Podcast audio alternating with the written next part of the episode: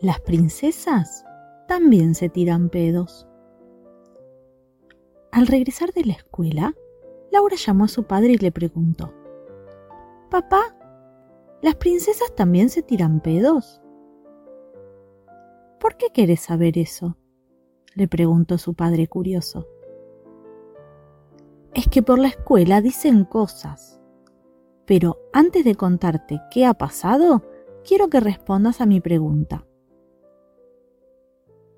Creo que sí, que las princesas también se tiran pedos, le respondió su papá, con toda la delicadeza del mundo.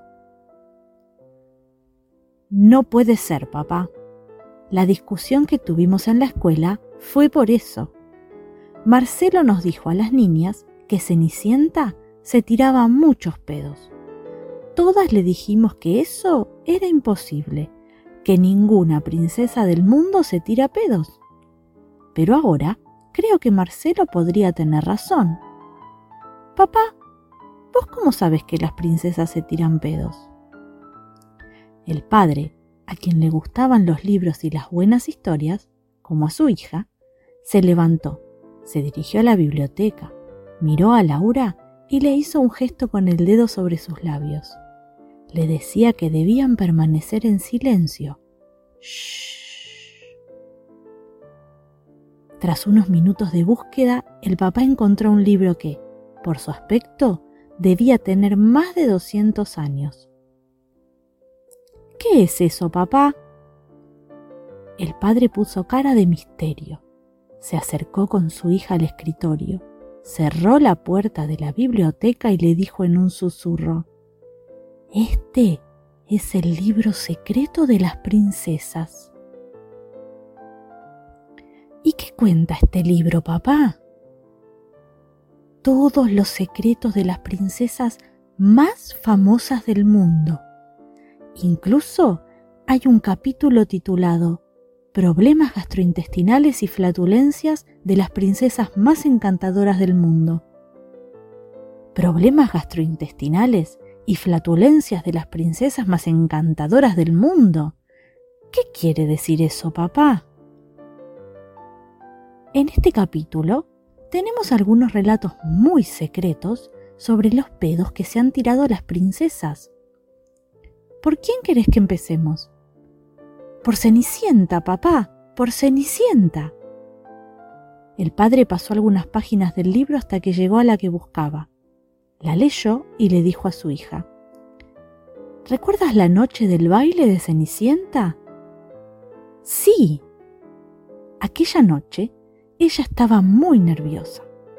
Antes de ir al baile se había comido dos barritas de chocolate que la madrastra tenía escondidas en la despensa.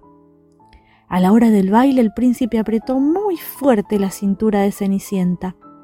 Ella no lo pudo soportar y soltó un buen pedo. Justo en ese mismo momento el reloj daba las campanadas de medianoche. ¡Caramba, papá! ¿Eso quiere decir que el príncipe no lo notó? No, hija, no lo notó. ¿Y Blancanieves? El padre pasó algunas páginas, las hojeó y luego dijo, La comida que cocinaban los enanos era muy pesada. Les gustaban el bacon, la cola hervida, los quesos de todo tipo, los pasteles. Blancanieves ya estaba un poco harta de toda aquella comida llena de colesterol. Cuando la madrastra le dio la manzana envenenada, ni siquiera llegó a probarla soltó un pedo tan pestilente que resultó ser tóxico. Por eso se desmayó. ¿Y por eso los enanos la pusieron en una urna de cristal? ¿Para que nadie notara el mal olor? Así es, hija mía. ¿Y cómo pudo el príncipe acercarse tanto? Aquí, en el libro, dicen que el día que el príncipe pasó por el bosque y vio la urna de cristal, tenía una gripe tremenda y la nariz muy tapada. Ay, si no era por la gripe, Blancanieves todavía estaría en la urna. De eso podés estar muy segura, le respondió su padre convencido. ¿Y la sirenita? era la princesa que mejor podía ocultar sus problemas gástricos.